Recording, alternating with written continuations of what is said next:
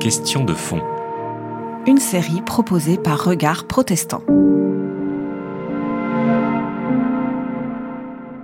Dans les évangiles, un point euh, dominant, c'est de voir que à plusieurs reprises, Jésus annonce la croix et à chaque fois, les disciples n'ont pas entendu, n'ont pas compris, n'ont pas intégré ce qu'il voulait dire. D'ailleurs, il y a un verset de l'évangile de Luc au chapitre 18 qui dit Ils ne comprenaient pas ce que Jésus disait, cela restait obscur à leurs yeux.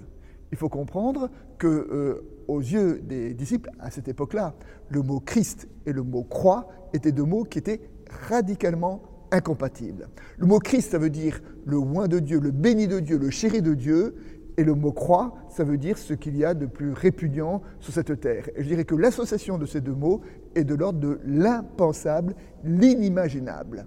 Donc c'est la raison pour laquelle les disciples ont opposé une incrédulité farouche à la perspective de la croix. Et pourtant, et pourtant, Christ a été crucifié. Et après sa crucifixion, les disciples ont fait ont cru, ont fait une expérience de résurrection. Les disciples ont été convaincus d'avoir revu vivant celui qui était mort. Et à travers sa résurrection, on a bien vu qu'il était Christ. Donc, euh, malgré ce que, ces difficultés des disciples à le comprendre, Jésus a été crucifié et Jésus est Christ. Donc, quel sens donner à l'association de ces deux mots Et c'était le, grand défi théologique qui a été posé à la première Église. Alors, dans les Écritures, on trouve, euh, je dirais, trois grandes réponses à cette, énigme. La première réponse, c'est la réponse, je dirais, une réponse euh, spirituelle, et c'est la réponse qu'on trouve la plus, la plus courante, c'est la réponse sacrificielle. Pour pouvoir l'entendre, il faut d'abord euh, intégrer le fait du sacrifice. Dans le Premier Testament, dans, l'univers religieux euh, de cette époque-là, le sacrifice était le mode de relation courant entre l'humain et Dieu. Euh, il y avait à cette époque-là des différents types de sacrifices. Des sacrifices de louange, des sacrifices de repentance, des sacrifices d'alliance, des sacrifices pour les différents épisodes de la vie. Donc le sacrifice, c'était vraiment la relation naturelle avec Dieu. À ce moment-là, si à la croix, il y a quelque chose de Dieu qui s'est dit, eh ben, il a été assez naturel de l'interpréter dans les catégories sacrificielles. Le livre du Nouveau Testament qui a le plus développé cette lecture-là, c'est l'Épître aux Hébreux. Et euh, l'Épître aux Hébreux relie la croix à travers le prisme d'un sacrifice particulier qui est le sacrifice de, de Kippour, le jour du grand pardon. Et euh, l'auteur de l'Épître aux Hébreux euh, défend l'interprétation, l'argumentation suivante. Il dit dans le sacrifice de Kippour, le sacrifice devait être renouvelé tous les ans. Pourquoi? Parce que le sacrifice n'était jamais parfait pour que le sacrifice ait vraiment lieu, il faut que l'animal sacrifié soit parfait et que le sacrificateur soit en état de sainteté. Comme les deux sont jamais arrivés à la perfection, eh ben, le sacrifice doit être renouvelé.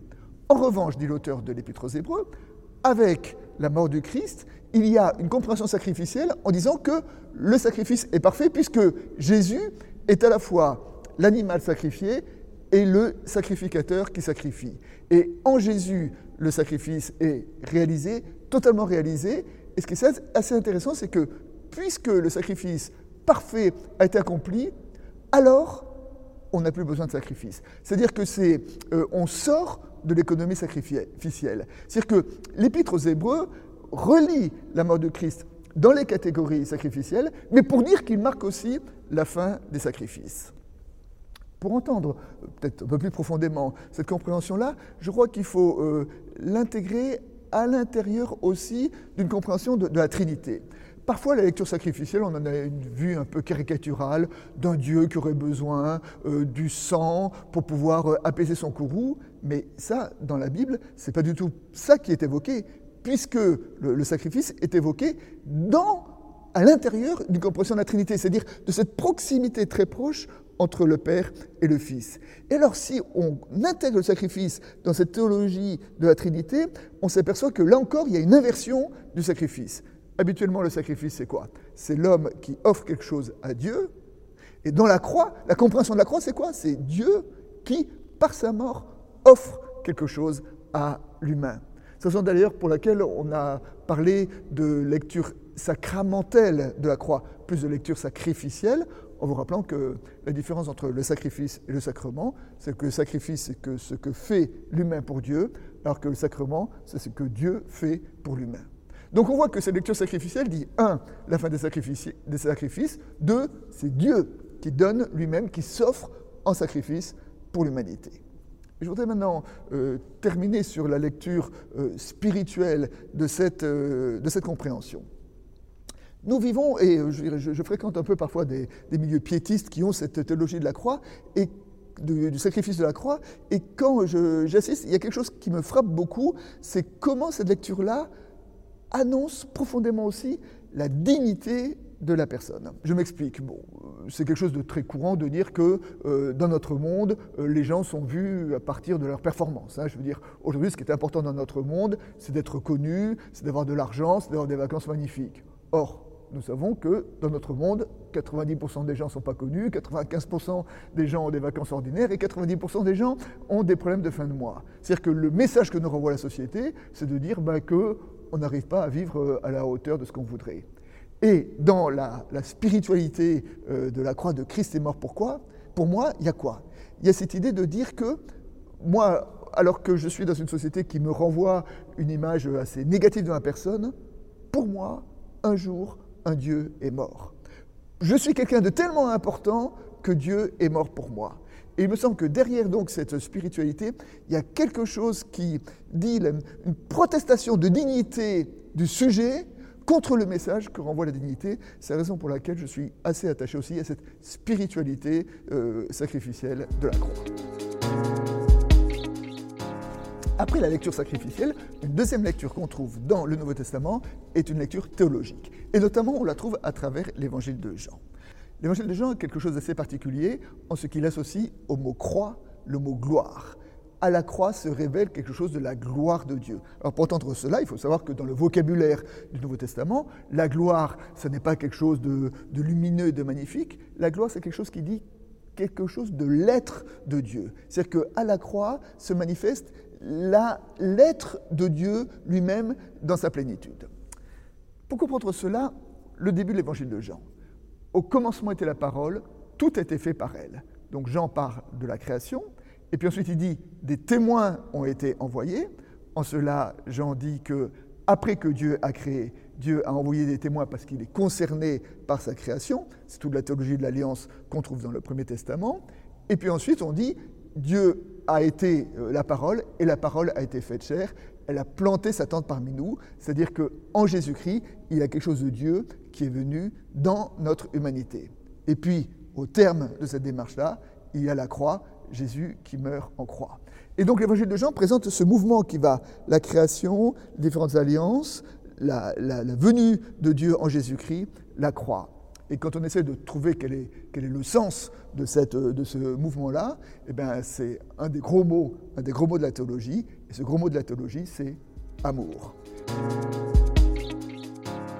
Si nous essayons de trouver un mot qui permettent de comprendre ou d'interpréter ce, mouvement de Dieu, eh c'est un des gros mots de la théologie, c'est le mot amour.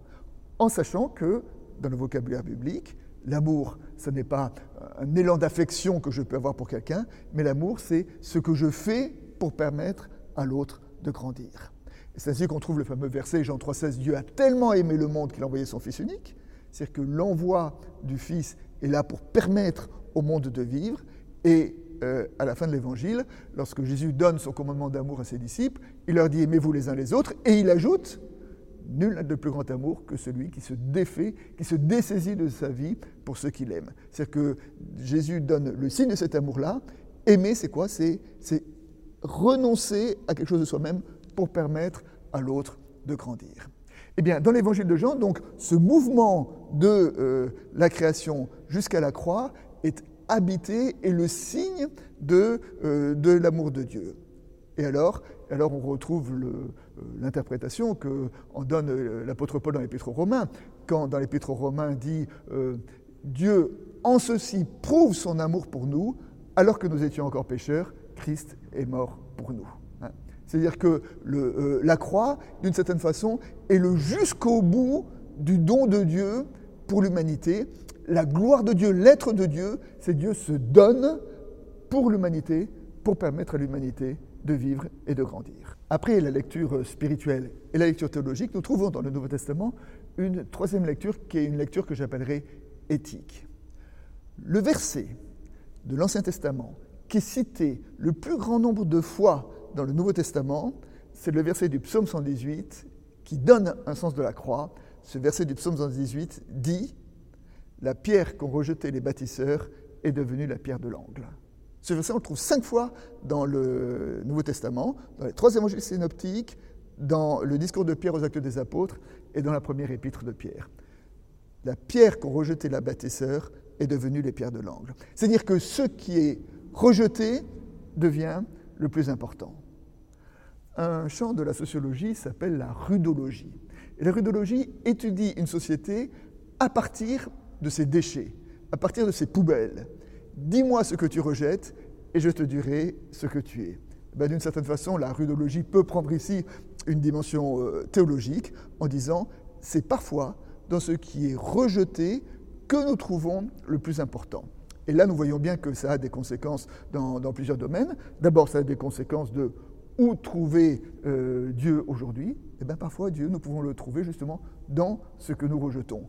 Alors c'est euh, la fameuse parabole du jugement des nations de Matthieu 25. Hein. Euh, j'étais malade et vous m'avez visité, j'étais prisonnier et vous m'avez visité, j'étais nu et vous m'avez vêtu, etc. Le Christ est à rechercher dans celui qui est le petit, le malade, le rejeté, le prisonnier, le nu, l'affamé, c'est-à-dire dans celui qui est rejeté.